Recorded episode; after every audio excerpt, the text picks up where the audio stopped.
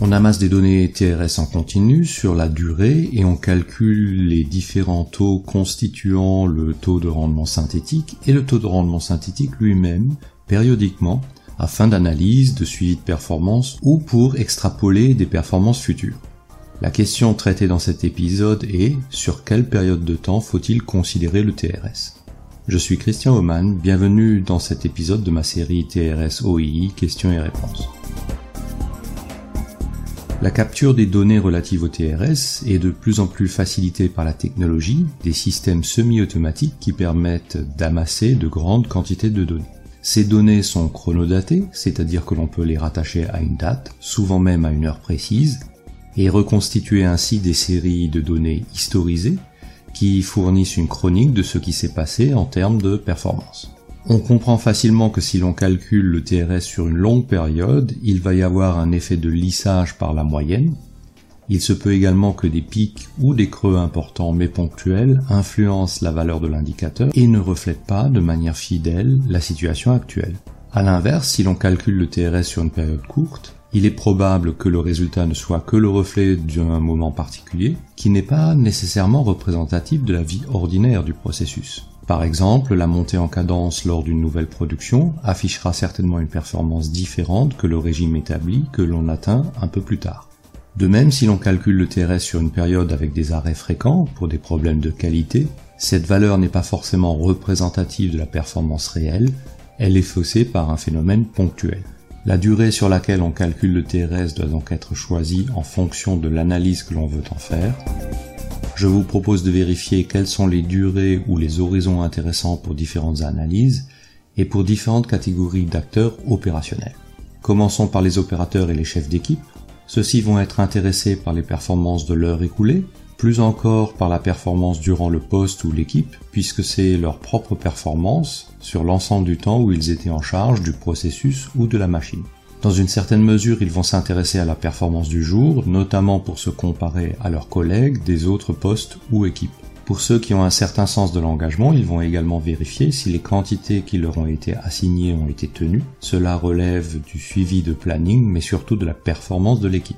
Notons que le suivi de la performance à l'heure relève du pilotage, puisque l'on peut encore intervenir et influencer la performance, si celle-ci se dégrade, par exemple, on peut réagir pour redresser la situation.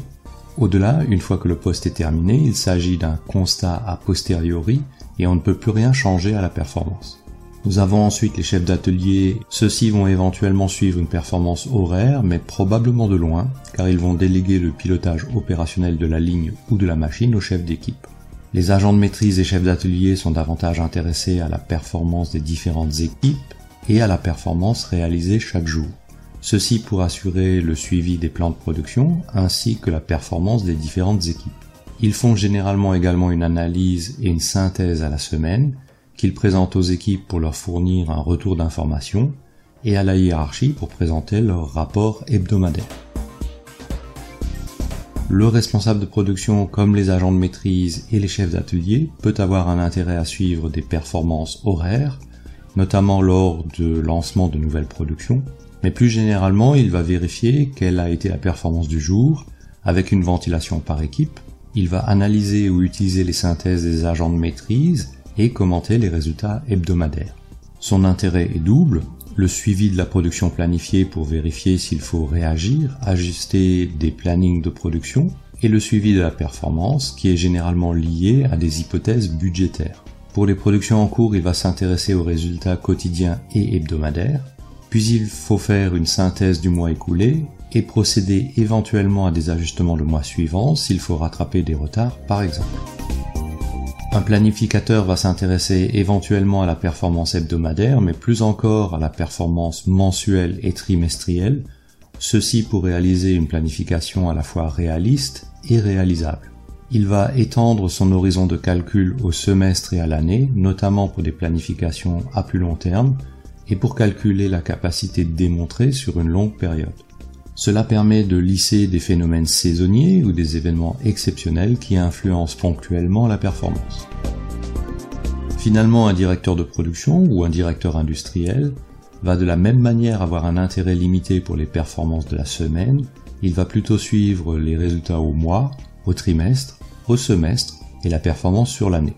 D'une part pour le suivi de la performance et le suivi du réalisé, et surtout pour se projeter dans le futur et préparer le pic PDP, autrement dit le plan industriel et commercial et le plan directeur de production. On voit que les horizons à considérer dépendent de la fonction de l'acteur et de sa position dans la pyramide hiérarchique. Plus on est proche du terrain, plus on est focalisé sur le court terme, plus on est élevé dans la hiérarchie et plus on va regarder loin dans le passé pour se projeter également loin dans le futur. Ceci me permet de faire correspondre à la pyramide hiérarchique une pyramide inversée qui représente pour chacun des niveaux hiérarchiques à la fois son rapport au temps, au détail ou à l'inverse aux grandes masses, ainsi que le niveau d'autonomie dans le poste.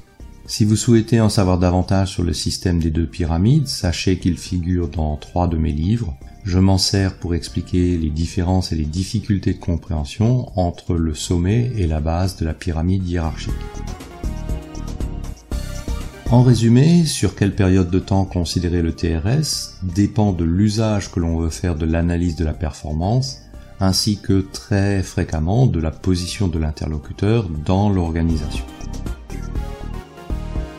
Si vous avez trouvé intérêt et valeur dans cet épisode, merci de le faire savoir, de le partager et de lui donner un pouce levé. Merci pour votre intérêt et à bientôt sur l'un de mes médias.